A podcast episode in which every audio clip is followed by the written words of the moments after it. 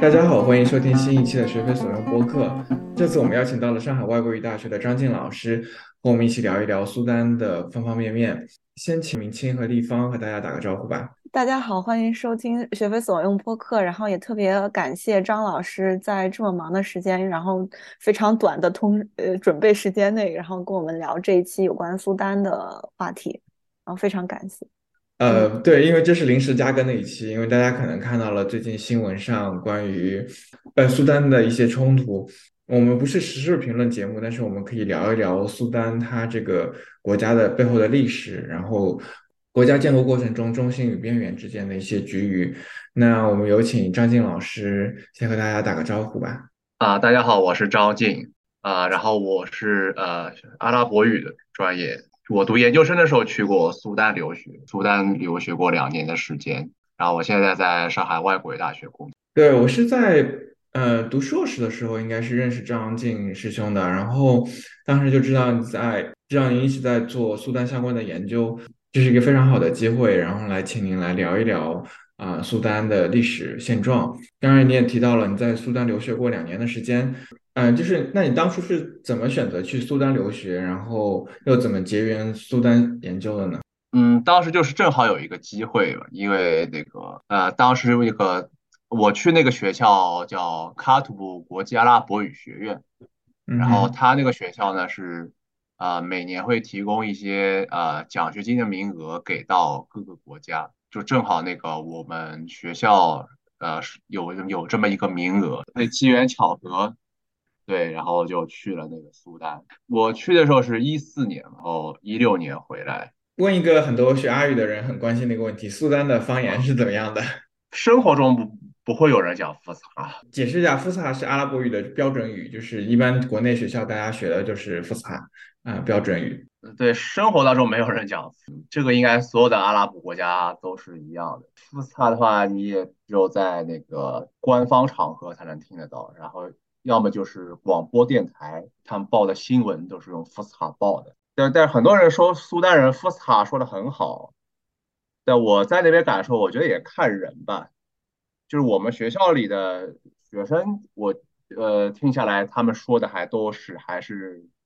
呃蛮标准、蛮流利的，因为他们本身就是老师。呃，但其实有些人也我我也听得出来，就是他们平时其实不怎么说。那当时接触的苏丹同学，他们都是大概怎么样的一个社会背景呢？他们是刚刚提到了很多都是苏丹的一些中小学老师。那这些老师他们是苏丹的中产阶级吗？还是说可能呃收入水平并没有那么高？我觉得中小学老师在当地不能算中产阶级，他们的收入水平不太高，说实话。我好像问过他们，他们好像一个月工资有一两千苏丹镑，就是我去的时候，苏丹镑对美元是呃九点几，在喀土穆这样大城，可能这个工资也就是保证一个基本的生活吧，可能稍微有一点点剩余。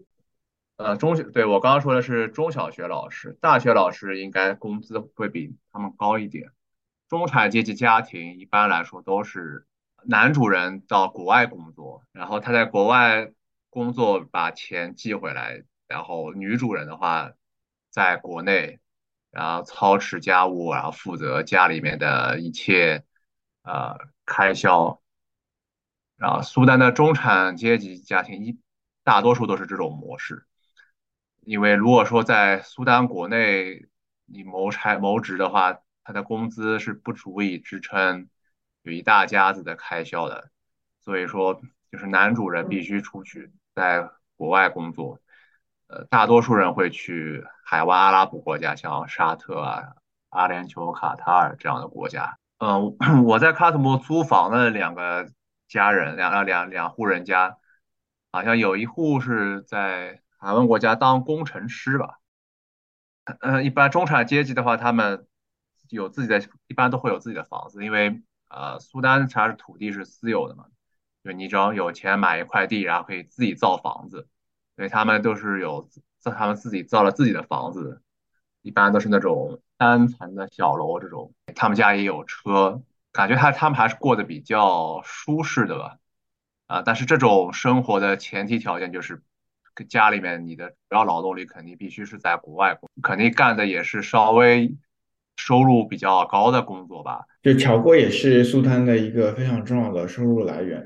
那除了侨汇之外，苏丹的主要经济收入有哪些呢？尤其是啊，南北苏丹独立之后，很多原油，呃，就是油井、油田都是位于南苏丹，那可能苏丹就它对它这个石油影响。啊，石油收入有多大的影响呢？就是南苏丹独立以后，呃，苏丹是失去了原来四分之三的石油储备，所以它的呃石油出口收入是受到非常大的影响的。南苏丹独立以后，它的外汇收入就大幅的减少了，然后这也对苏呃苏丹政府的财政造成了一个很大的冲击。所以在呃失去这个这部分石油收入以后，然后他们。呃，想出来办法就是用那个金矿来弥补，因为我们知道在苏丹古代这个努比亚王国时代，它就是一个出产黄金的地方，所以那个呃，在苏丹很多地方都有那个金矿，而且它那个金矿的开采难度不高，就是用一些比较简单的设备，它也是能开采出来的。对金矿黄金的走私非常的猖獗。因为我刚刚说了，它那个黄金，第一开采难度不高，然后所以很多人在挖，然后挖出来以后，他们就自己想办法把这个金矿然后运出去换换钱，然后政政府也很难管这个东西，而且那个特别是在像达尔富尔地区，它的这个边境线又很长，和邻国边境线非常长，所以这个走私活动是非常难管，对政府来说就是对对政府来说，它很。它的这个损失非常大，因为很大量的黄黄金都不是通过这个官方渠道出口的，而是通过走私的。这边就要说到这个，就是最近的在喀土穆发生的这个冲突中的一个主角人物，就是这个啊快速支援部队的这个司令官，然后他叫呃穆罕默德哈姆丹达格罗，然后他的一个绰号在苏丹一般人家都叫他呃。赫梅提，嗯，呃，这个赫梅提就是类有点类似于小名，因为它是一个阿拉阿拉伯语里的的指小名词。然后这个赫梅提这个将军，然后他的很大一部分的收入来源就是这个金矿，因为他控制了达尔富尔地区的一个最大的一个金矿，啊，然后这个这个金矿本来是他在达尔富尔的一个对头，就是原来这个这个金矿是。那个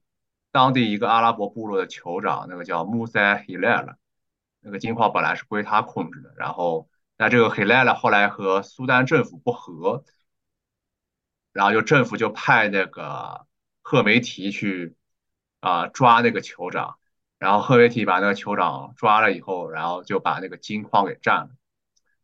然后他就控制了苏丹最境内最大的一个金矿。那刚刚提到了，就是最近苏丹内部冲突中非常重要的一支力量，就是快速支援部队。那可不可以简单介绍一下这个快速支援部队以及他这个领导人赫梅提啊，他们是怎么崛起的？他们在这个冲突中的这个主要立场或者主要目的是主要目的是什么？这个快速支援部队的前身就是啊达尔富尔地区的这个阿拉伯部落的民兵武装。因为在这个二零零三年达尔富尔的这个叛乱爆发以后，然后苏丹政府有一点手足无措，然后他们就开始动员这个达尔富尔地区的那些阿拉伯游牧部落，来帮助他们和叛军作战。啊，当然这个策略不是从巴希尔时代开始的，这个策略其实在呃上世纪八十年代的时候。当时的尼麦利政府他就用过这个策略，就是动员这个呃边缘地区的啊阿拉伯游牧部落，然后让他们来啊帮助政府打击那个反叛武装。所以巴希尔政府用了这个策略以后，然后这个达尔富尔地区就出现了一批呃这个阿拉伯游牧部落的民兵武装。然后包括我前面讲到的那个穆塞希莱勒，就他也是当时的这个部落民兵武装的头目啊。那么哈梅提赫梅提他也是其中的一个头目。然后这批武装的话，啊，后来苏丹政府把它整编到整编成一个叫边境保护部队。那么当时这个部队是归苏丹情报局管的，然后但是这支部队的话，后来他发现就是有这支部队有点难以操控。呃，前面说那个穆塞黑赖的这个民兵头目然后，他后来就跟就是和这个苏丹政府不不太合，像其实包括像赫梅提，他曾经也有也一度反叛过政府。啊然后后来政府为了安抚他，就是就把他的他属下那些人编进政府军的序列，然后给了他一个头衔，就是军给他一个军衔。然后在二零一三年的时候，啊，当时巴希尔就决定把这个呃赫梅提属下这支部队，然后改编成叫快速支援部队。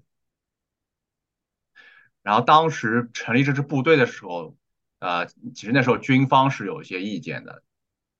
就他们觉得，与其呃就是训练这些民兵，不如把这个资源投入在正规军的，投入到正规军上面。但是巴希尔可能他有他自己的考虑吧，呃，他可能也是希望创建一支呃部队，这样可以制衡一下正规军。所以他当时创建了这支快速支援部队以后，然后这支部队是属于呃总统直属的。就只他们是直属于总统，啊，这就是快速支援部队的来历，啊，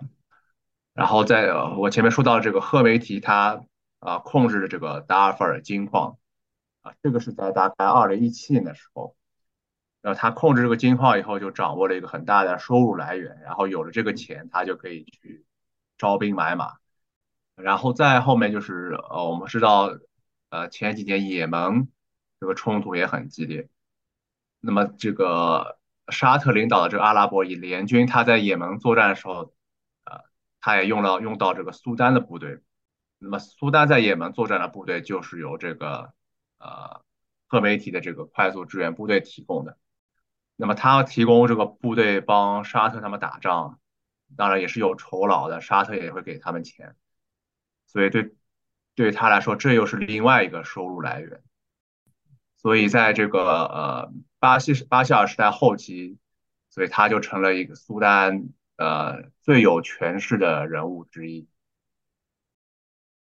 他的这个快速支援部队既有大量的经济收入来源，然后又获得了很多这个啊实战经验，这个其实啊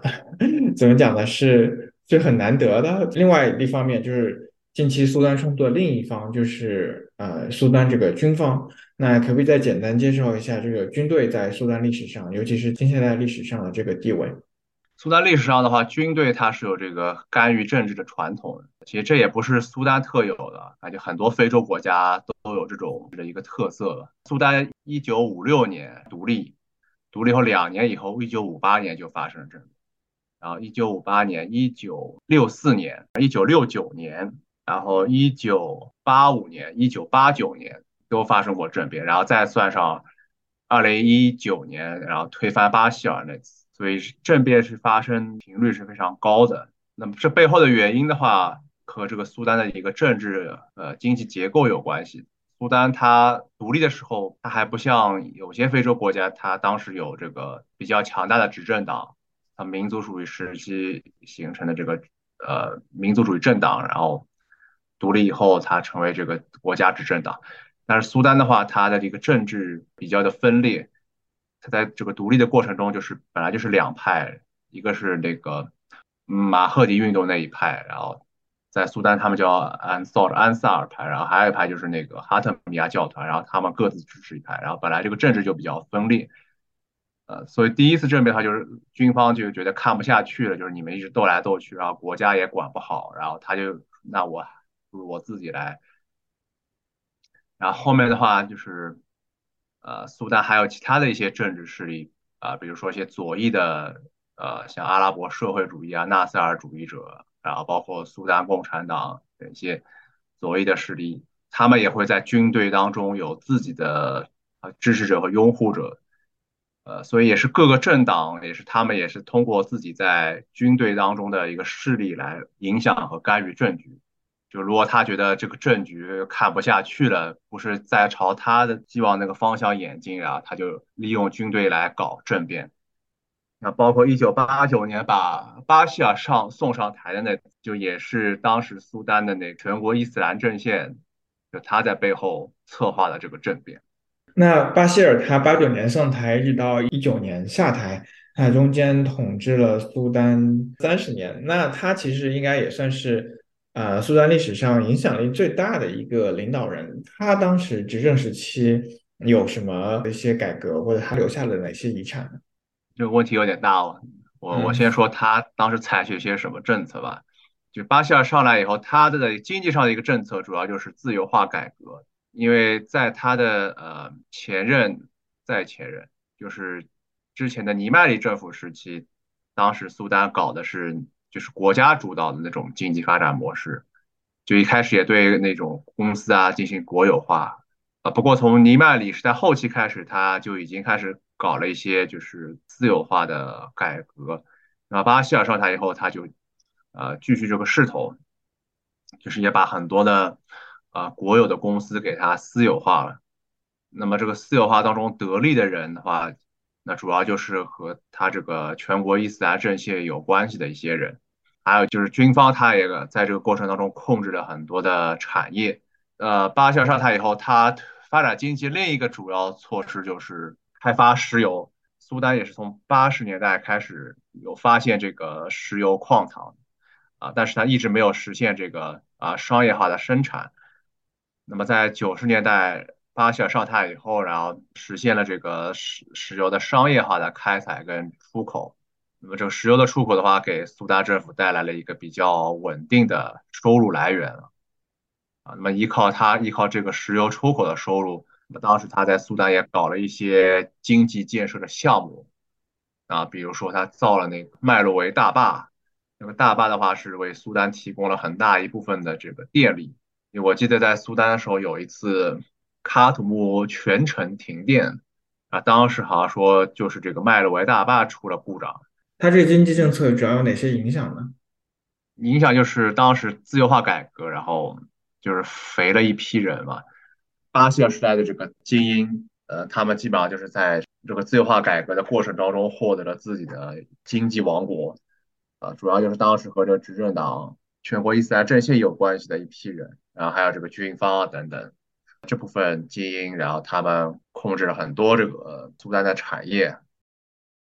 对，我想插一句，就是因为你提到巴希尔上台是八九年，然后那个时候也正好是全球冷战基本上是要就是接近尾声的一个时间，而且你刚刚又提到他们建国的时候就有两派对于。整个建国的这个道路有一些不一样的看法。那我想一问一下，就是在这之前，呃，苏丹呢，它整个的这个就是政治政局到底是个怎么样的情况？就比如说他们当时，你说他这两派，他们主要是斗争，是斗争什么？具体什么内容？然后又是在什么的情况下？然后巴希尔上台，导致他之之后有这么久三十年的一个统治。苏丹的政治，它从独立以来，它大致就是一个循环吧，就是文官政府统治了一段时间，然后他统治理的绩效很差，然后老百姓怨声载道，然后军方政变夺权，但是军方管呢，他也没有很能够很好的解决这些问题，最后搞到后面老百姓意见很大，然后民不聊生，最后在老百姓的抗议声中，然后军政府倒台，然后又还政于民。然后文官政府再上来，但是文官政府管不好，啊，最后又被军方政变推翻。就是苏丹独立以后的政治，它一直陷在这个循环之中。那么在巴希尔上台之前，当时执政的是呃苏丹乌马党的总理，他叫萨迪克马赫迪，他是那个马赫迪起义的那个首领穆罕默德艾哈迈德马赫迪的后代。那么他是在一九。是一九八六年到八九年之间担任苏丹的总理。那么他担任总理的时候，苏丹也是陷入了一个比较严重的经济危机。这个危机其实从七十年代后半期就开始了。那么当时这也不是苏丹一个国家吧，整个当时整个非洲基本上那个时候都是比较在比较严重的经济危机当中。那么马赫迪他执政的时候，就这个经济危机一直没有起色，然后这个内战又开始打了，然后就是当时一边在打内战，然后一边又是经济危机，所以当时政治经济局势特别的复杂。那么就在这个背景下，那么当时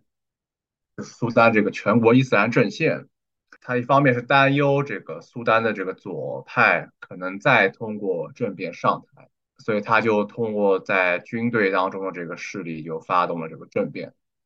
那么当时是这就是啊，一九八九年这个政变的这个背景。当时巴希尔其实并不是他这个执行他这个政变的第一人选，其实他本来是看中另外一个人。但是那个人后来啊阴差阳错，另外因为一些原因没有选那个人。然后当时哈巴希尔，因为他是他本来在南方执行任务，然后他正好回喀土穆，然后当时选中他要去埃及留学培训啊什么的。那个时候他正好在喀土穆，然后就让他来那个领导这个政变。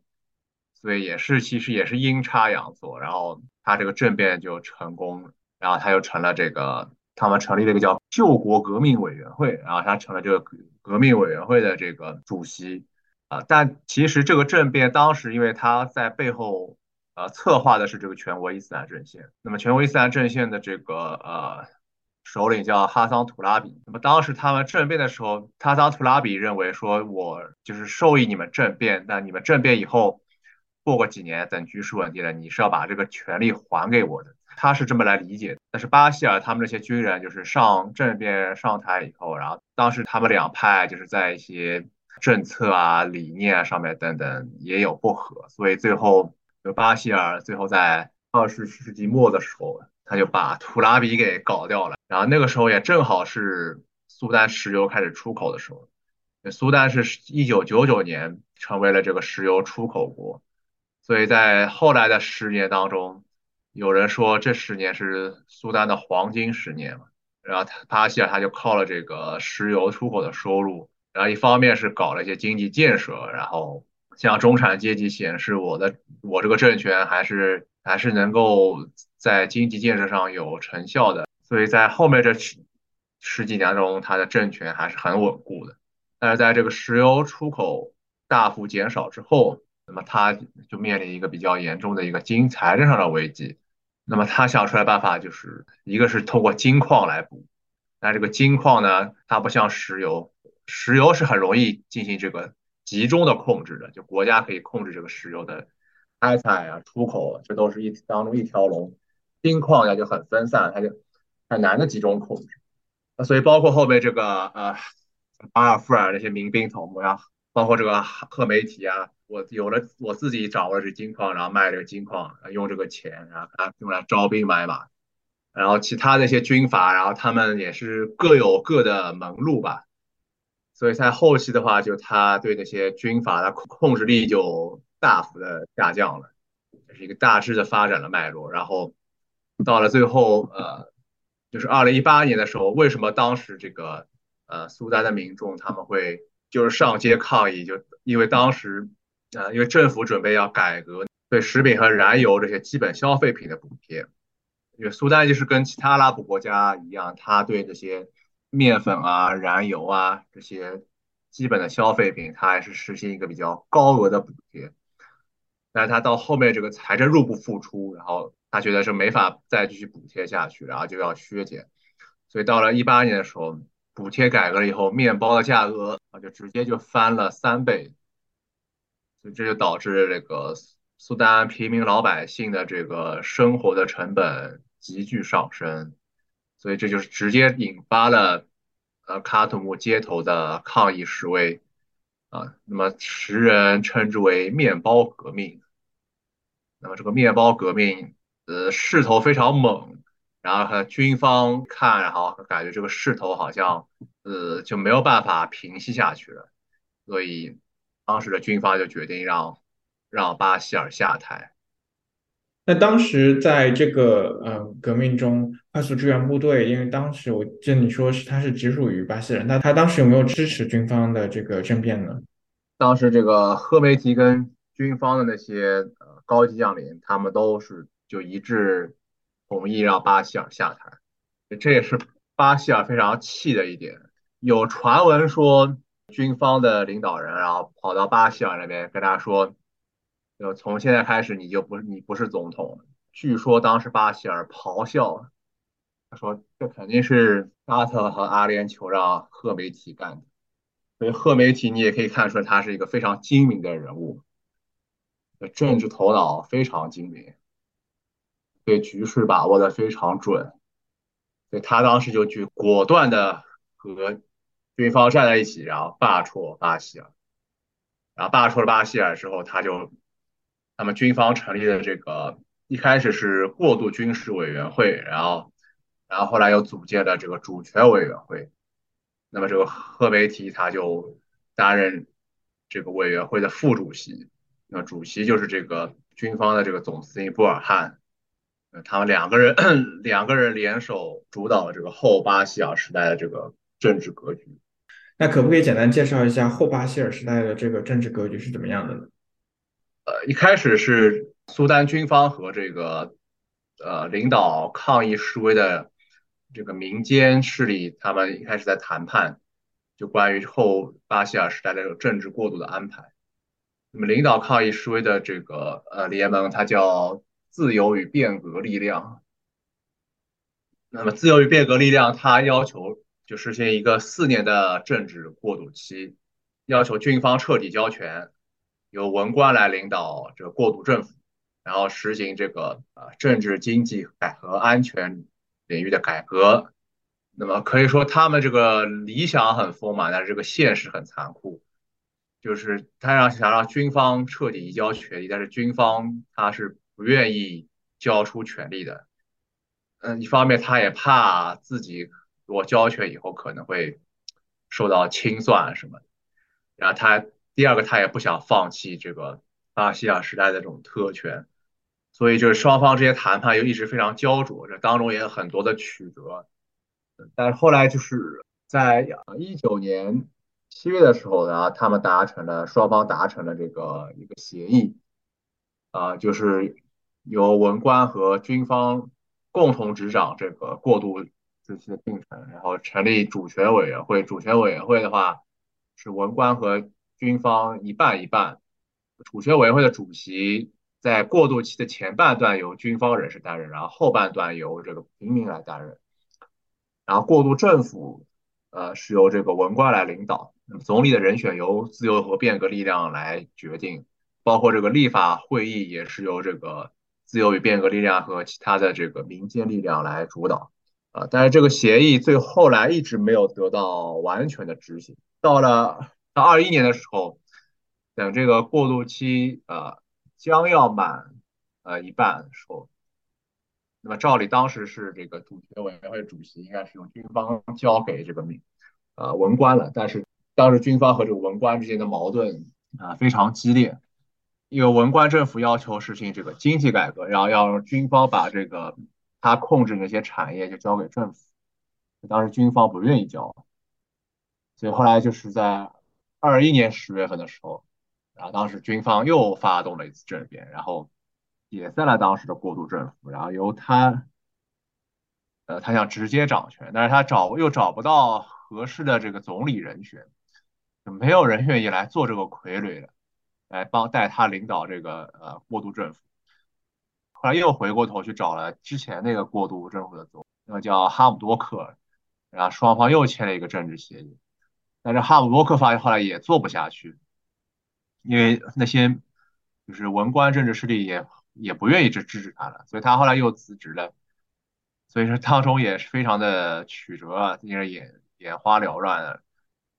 啊。他们这样，然后自由变革力量呢，它自身又又发生了分裂，然后有一部分这个政治势力，主要是这个之前达尔富尔的一些叛反叛武装，然后他们和军方联手，就他们一起来领领导这个主权委员会和政府。但是这个过程当中呢，就是这个街头的抗议又一直没有停，然后自由变革力量的另外一派就就他们一直在这个想要呃推翻这个军方主导的政府，呃，所以后面就是军方又和这个自由变革力量去谈判，啊，谈判的结果就是就去年年底的时候签了，他们签了一个呃框架协议，就军方承诺要还政于民。这个框架协议还规定，就是要实行这个，要把所有的部队、所有的武装力量并到一起，并成一支统一的军队。所以这就引又引发了这个呃赫梅提他们这个他这个快速支持支援部队和这个苏丹武装部队之间的一个矛盾啊，也武装部队的要求把这个快速支援部队并到这个武装部队里面，但是赫梅提的话，他不愿意很快的把他自己的部队并到武装部队里面，然后他而且他要求是对这个陆军司令部进行一个改组。你他说要你先改组，你改组完了我才我这个部队再并进来。然后他说，而且他要求这个合并过程要十年之内完成，反正能拖就拖嘛。啊，那布尔汉说要两年之内就要并进来，啊，所以这双方之间的矛盾就非常大，所以直接到最后两个人说两派，然后直接翻脸开打。对，所以这个其实是关于部队的，就是政变之后，然后部队的这个改革成为了两方的一个争议点吧。那其实很有意思，我之前看到评论说，就是说这个赫梅提他是苏丹就是近现代历史上非常少有的一支力量，就是说他是来自于边远地区的，而传统上苏丹的他这个呃所谓的建制派或者政治精英，大家都来自于。喀土穆周边地区，或者说尼罗河沿岸的城镇。那其实，在我们具体聊这个，嗯，苏丹这个中心与边缘的这个关系之前，那我可能先请张老师再简单讲一下苏丹这个国家形成的这个历史。它现在这个疆界是不啊是怎么形成的？非洲国家，我觉得大多数国家就是这个现代国家形成的过程，其实也大同小异吧。大多数都是这个殖民者来了以后，然后占了这里，然后划了这块地方，然后就给他取一个名字。那苏丹跟其他国家不一样的是，有点不一样的就是它历史上它有一个建立过一个马赫迪国嘛，因为当时这个马赫迪起义把这个呃啊土埃统治者逐出苏丹，然后就在今天大致相当于今天苏丹共和国时。这个疆界的地方，然后建立了他的这个政权。然后马赫迪他胜利以后，他不过不久就去世了。然后继承他的叫哈里发阿卜杜拉希，然后他是来自达尔富尔地区，达尔富尔的阿拉伯人。然后他当时统治的一个基础就是靠了这个苏丹西部地区的这个阿拉伯游牧部落。然后他当时把这些呃阿拉伯游牧部落迁到。卡卡土穆来稳固他这个统治的基础。那么这个马赫帝国后来是被呃英国被英国给毁灭的。那么英国重新占领苏丹以后，然后又呃恢复了这个达尔富尔苏丹国。达尔富尔的话，它其实本来是一个独立的国家，就是呃在这个埃及啊穆罕默德阿里王朝入侵苏丹以前。然后达尔富尔它就是一个独立的国家，叫达尔富尔苏丹国。那么后来这个英国重新占领了呃苏丹以后，这个达尔富尔苏丹国一度重新复国。但是呢，在一战的时候，这个达尔富尔这个苏丹站站错队，然后因为响应了这个奥斯曼土耳其苏丹的这个号召，然后呃起兵反抗英国。最后生死国灭，所以说达尔富尔就被并到了这个苏丹里面了。所以从这个也可以看出，其实呃，苏丹它各个地区之间它的这种整合的程度啊，其实是比较差的。像这个苏丹的南方啊，达尔富尔这些地方，然后它呃长期以来它都是被边缘化。我觉得我们一个月聊，先从。达尔富尔 西部的这个达尔富尔就呃聊，那达尔富尔作为一个相对边缘化地区，它和呃这个中中心地区的这个关系是怎么样？达尔富尔它长期以来一直是苏丹最被边缘化的一个地区，就中苏丹的中央政府很长一段时间对达尔富尔基本上是一种呃放任不管的一种状态，一方面它。财政上的资源比较有限，他没有资源去投入去开发达尔富尔。然后另外一方面，也是因为达尔富尔历史上他的一个离心离德的倾向嘛，所以政府苏丹的中央政府也是对他有有所防备。所以苏丹独立以后很长一段时间，呃，达尔富尔的经济和社会，呃，基本上没有什么太大的发展。然后到了八十年代的时候，达尔富尔呢发生了一一场很严重的呃旱灾。当时这个旱灾导导致了达尔富尔非常严重的一个饥荒和人道主义的灾难。当时很多达尔富尔人就呃往喀土穆逃难，但是当时苏丹政府也是在比较严重的经济危机当中，所以他当时就没有管，他就把这些过来。逃难的人就赶回去了，然后就让那些达尔富尔人自生自灭。所以当时这个这个事件导致的一个后果就是，达尔富尔当地的这个呃游牧的阿拉伯人和那些呃定居农耕的富尔人呢，主要是富尔人，就是矛盾激化，然后当时爆发了一个非常严重的冲突。传统上这个。苏丹啊，达尔富尔的这个游牧阿拉伯人啊，没有他们自己的土地，呃，因为游游牧部落嘛，他这个每年他要根据这个季节，然后定期的迁徙。旱季的时候，他会迁徙到达尔富尔这个麦拉山区这一边比较湿润的地区。那么一般来说，以前的话，这些富尔人他们会欢迎阿拉伯人来。就做他们这个承认这个你们游牧民你可以有一个季节性的呃使用土地的权利，但是这个旱灾以后发生了以后，他们那些游牧民他的一个呃迁徙的方式就改变了，他会在这个南边的湿润地区停留更长的时间，是有些人他待下来他就不走了。那后来富尔人发现，那这不对了，你就别别变成你现在是等于你移民到我这个地区，然后在我这儿待着不走了。那这样子的话，他们就就阿拉伯人态度就有改变，所以两边就后来就发生了很严重的矛盾和冲突。然后在九巴巴希尔上台以后呢，他出于一些政治上的目的，就是他想扶持这个达尔富尔地区的阿拉伯人，因为达尔富尔地区传统上他是支持这个乌马党，呃，支持那个马赫迪主义的这个乌马党的，所以呢，巴希尔政府他就想扶持这个达尔富尔的阿拉伯人。因为他觉得这些人政治上更加可靠，他在这个达尔富尔就推行了这个呃行政的体制的改革，任命阿拉伯人为传统这个行政体制里的这种啊首领，呃，特别是在一些就是传统上是非阿拉伯人占有的地方，比如说在这个达尔马萨里特，就这个地方本来是马萨里特人的领地，就本来他。这个地方就基本上像类似于这个马萨里特人的独立王国一样，但后来巴西尔政府就是把这个地方一分，分成八个行政区，然后每个行政区啊任命一个叫 Amir，那这个 Amir 呢，呃，大多数人都是他任命的都是阿拉伯人，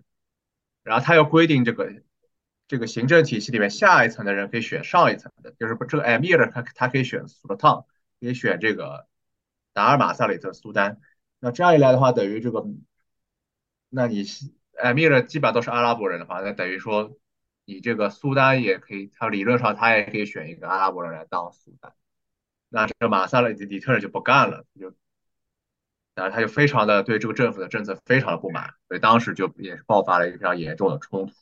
呃，然后巴尔富尔的其他这个非阿拉伯人，包括这个苏尔人，然后呃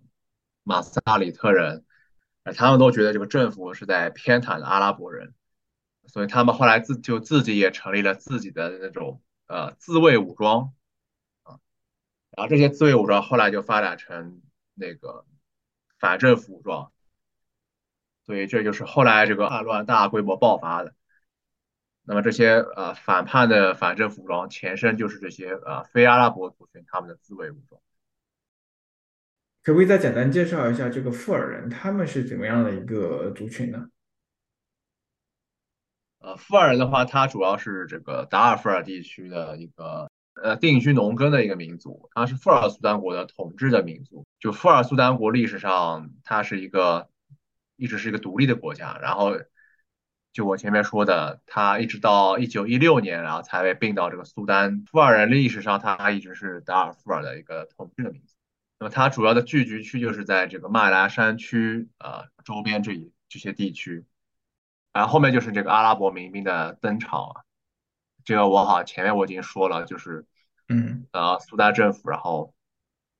被这叛军搞得措手不及，然后他们就呃动员了那个。游牧的阿拉伯部落，然后让他们帮他打击这个反政府武装，嗯，然后这些就是阿拉伯的民兵就被非阿拉伯人称作叫 Janjaweed，就是有翻译成叫金戈威德，金戈铁马的金戈，然后威威武的威，德行的德，然后呃，其实最早国内那个呃，像姜恒坤老师他是翻译成呃坚杰维德。然后他们一方面是帮政府打击叛军，然后他另一方面的话，他其实就趁机，然后然后袭击那些非阿拉伯人村庄，然后这样的话就他就可以占据这个非阿拉伯人的土地。呃，零三年之后，就是达尔富尔就出现了一个难民潮，就是基本上原来达尔富尔的人口里有三分之一的人就都跑了，要么流落到别国成为难民，要么还在苏丹境内的就是。国内流离失所者，嗯，就是想，就是就是聊一聊，就是说那达尔富尔这个冲突，其实他在二零二二年、二零二零年的时候，应该是签订了一个所谓的和平协议。那这个和平是这个来之不易的和平是怎么达成的？那可不可以再简单的介绍一下？嗯，巴希尔倒台以后，然后呃那些达尔富尔的前叛军，呃就开始和政府开始一个谈判。那么谈判达成和平协议，其实也是这个苏丹的，就是文官政治力量他们一直主张的，提出的一个过渡时期的一个主张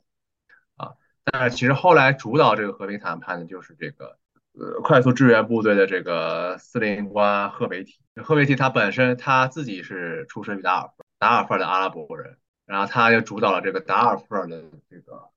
和平协议的一个谈判。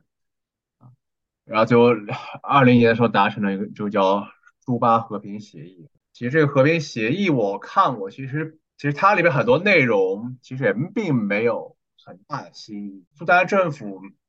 在巴希尔时代的时候，跟这个反政府武装就达成过好几份，这个什么多哈和平协议啦，什么其实很多协议内容都是大同小异。一般的主要的内容就是啊。任命一些反政府武装的头目，什么纳入到政府当中，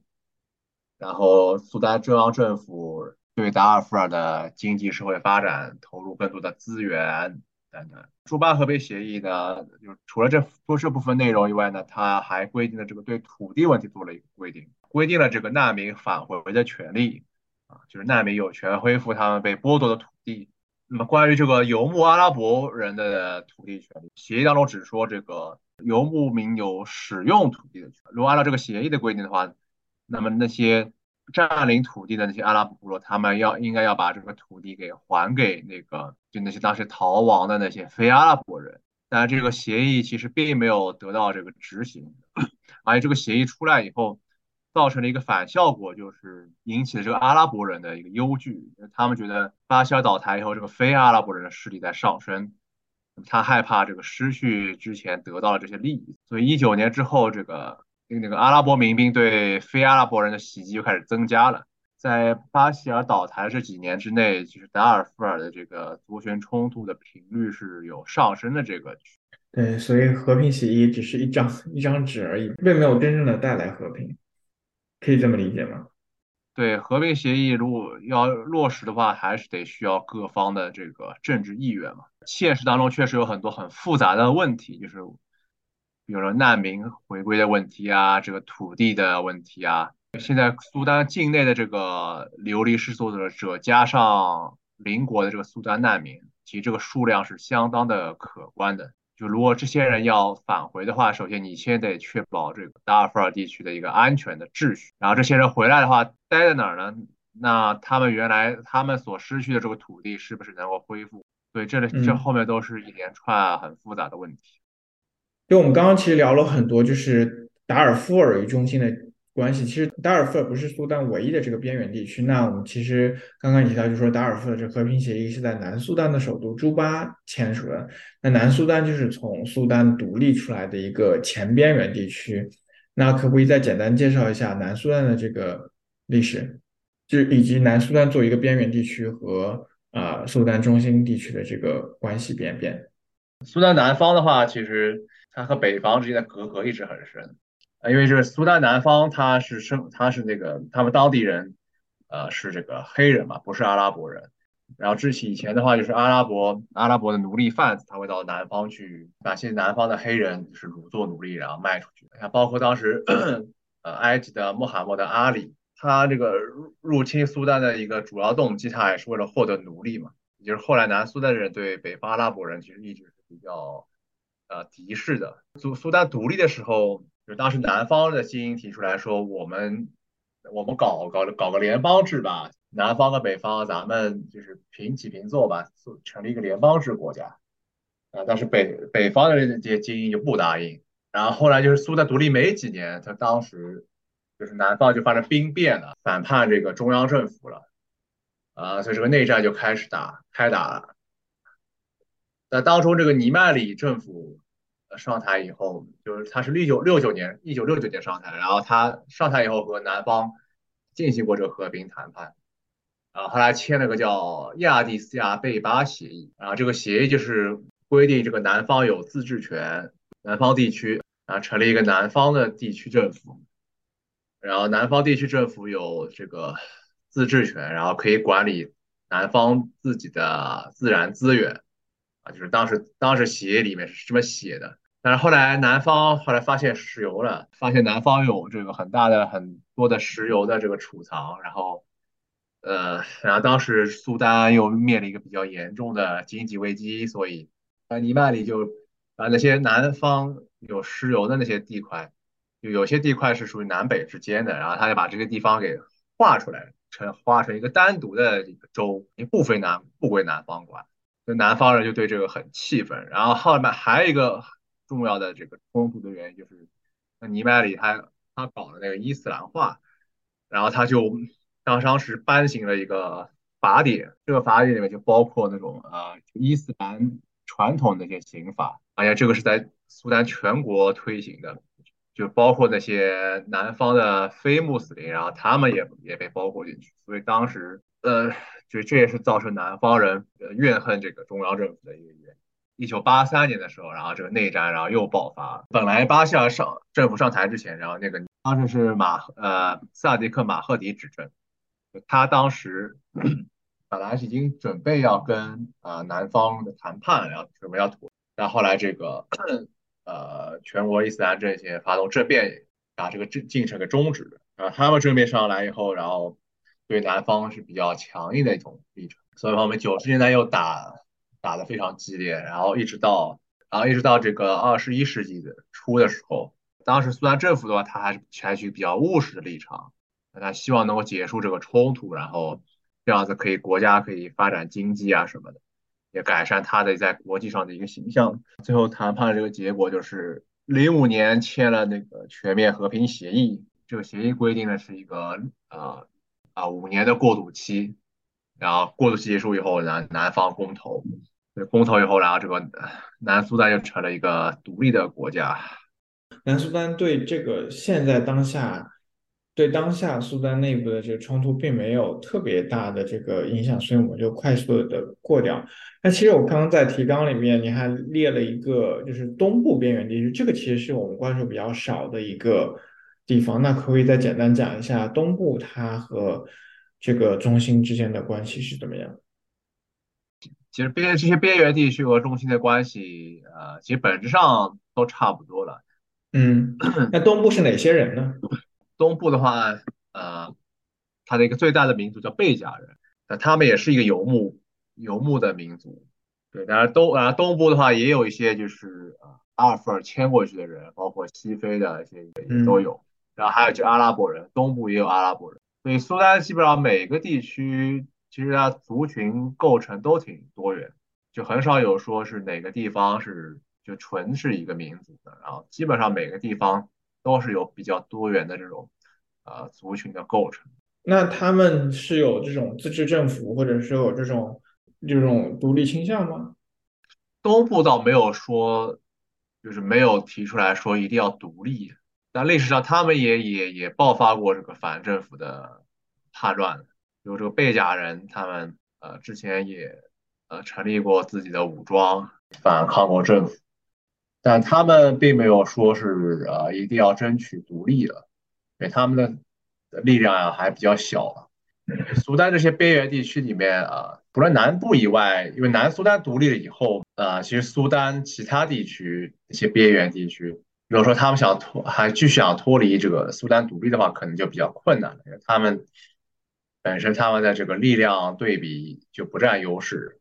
就还没有独立的时候，南苏丹的那个苏丹人民解放运动，啊，他当时提出目标其实不是南部独立的，他当时是。希望说建立一个所谓的叫新苏丹，就是能够实现一个所有地区所有族群一律平等的这样一种呃体制的，所以当时也是在他这个口号下，有很多苏丹其他边缘地区的人也加入了他们的这个队伍，啊，也跟他们一起这个反抗啊中央政府。南苏丹独立其实也就意味着这个新苏丹的梦想也就破灭了。那么南苏丹出走以后，那么剩下来的苏丹境内的那些边缘地区，那么他们也就只能自谋出路。但显然，这些边缘地区的人，很多仍然是不愿意接受苏丹的这个尼罗河精英，他们尼罗河流域的精英，他们所主导的这样一种呃政治格局。所以说，一一年南苏丹独立以后，苏丹也没有迎来和平，就这些边缘地区的。啊，这些反政府武装仍然是在一直在活动，甚至这个二零零一年，呃，朱巴和平协议也没有把所有的反政府武装全部囊括进来，就有一些反政府武装也仍然是拒绝和政府谈判。南苏丹也是，它独立以后内部的这种族群矛盾啊，也是很激烈，也是一直在军阀混战之中，两苏分家以后都不太平。我记得就是一九年的时候，他不是政变嘛，巴巴希尔下台，然后好像最最流行的，当时在西方最流行的几个照片中，大部分都是女性，就是年轻女性在当时上街抗议的一些图片。然后我想问，嗯，有没有对于女性在这个对于苏丹政治？呃，里面扮演的角色，或者有一些现代青年政治的一些特点。呃，一八年这个抗议的时候，就当时确实有很多就是女学生、年轻的女性，她们走上街头，而且当时有一个很很著名的场景，就是一个呃女学生然后穿了就是他们苏丹妇女那种传统的服装，他们叫苏丹话叫 tube，就是那种很很长的一块。就是像类似像长袍一样的，然后，啊，她当时穿了一个白色的那种 tube，站在一辆轿车上面，然后在那边演讲。当时有一张照片，这张照片好像当时很有名，所以确实就是在这个喀土穆这个呃这个城市居民当中，有些确实他有有一些呃年轻的女性，她会有这种呃权利的意识，然后他们也会很积极主动的去参与这个公共的事务，但是就这种。活动它是不是它有多少这个持久的影响，这就很难说，因为因为后面这个这个局势的发展，我们都后面都看到了，就是最后其实还是这个军方占了这个上风。青年人他们的动员，但其实是一直是存在的，在喀土穆的市区里面，然后它有很多的那个叫呃抵抗委员会，然后这个抵抗委员会它是以这个地域为单位来组织的，比如这。这几个区，它会成自发成立一个抵抗委员会，然后协调我们这几个区里面的一个抗议的一个活动。然后这些抵抗委员会，一八年那个抗议之后，出现了一种新的一种社会政治组织。苏丹的历史包括现状就这么动荡，然后这么混乱，我很难想象普通的民众在这样的情况下是怎么生活的。比如说日常购物啊的场所啊，然后大概是什么样的？然后有没有什么娱乐性的场所，或者说，呃，在这个城市里面有没有什么文化艺术的设施？嗯，对。那喀土穆之前一直很太平啊。呃，喀土穆其实也有一些比较小资和比较 fancy 的地方，但这些地方当然是普通老百姓是消费不起的。呃，喀土穆它有两个那个购物中心嘛，就这里这基本上就是属于苏丹最高档的购物场所了，好像。那那这这周末也有人去啊，就我去的时候就去平那边那个人还是挺多的，人气还是挺旺的。它其实我在苏丹两年待下来，呃，从就是平时的这种物质生活其实都没有什么太大的问题了。而且苏丹就是它的面包很便宜嘛，因为它政政府有补贴，所以面包都很便宜。所以穷人在那边就是活是肯定是能活得下去的，但就是说是。也就是就是就是活着那种那种状态，是那个面包有补贴的时候是有多便宜？我刚刚去的时候好像就一磅好像就能买四个，好像一美元是九磅嘛。哦，那不到一人民币，那真的好便宜啊！那你当时在那边的时候，比如说像水电这些，基本上都没有什么问题，是吗？啊，不过我说的是二零一四年的。状况啊，现在肯定不是这个价钱了，因为一八年的时候它取消补贴就翻了好几倍了，就现在肯定不是这个价钱了。对，现在应该是比当时已经贵了好几倍了。水和电的话，喀土穆水和电经常有问题，就停停水停电都是都是家常便饭了。特别是夏天的时候，夏天最热的时候就会经常停电，因为那时候是用电高峰。那就算这些呃动乱没有影响到喀土穆的生活，它会影响到比如说日常大家的状态，或者说对这种治安的顾虑吗？就比如说你出行，尤其你作为一个外国人，你出行会有这种安全方面的顾虑吗？但是这倒还好了，就是会有一些这种偷盗啊什么的。嗯，我我在公交车上被偷过钱。哎，但也就这样了，就是不会拦路打劫啊这种东西啊，这个没有。感谢张静老师在百忙之中临时接受我们的邀请，聊一聊当前苏丹乱象的这个来龙去脉。就我们也希望就是张老师之后能够呃继续产出更多的关于苏丹方面研究的论文。谢谢大家收听我们这一期的学非所问播客啊，我们下期再见，拜拜。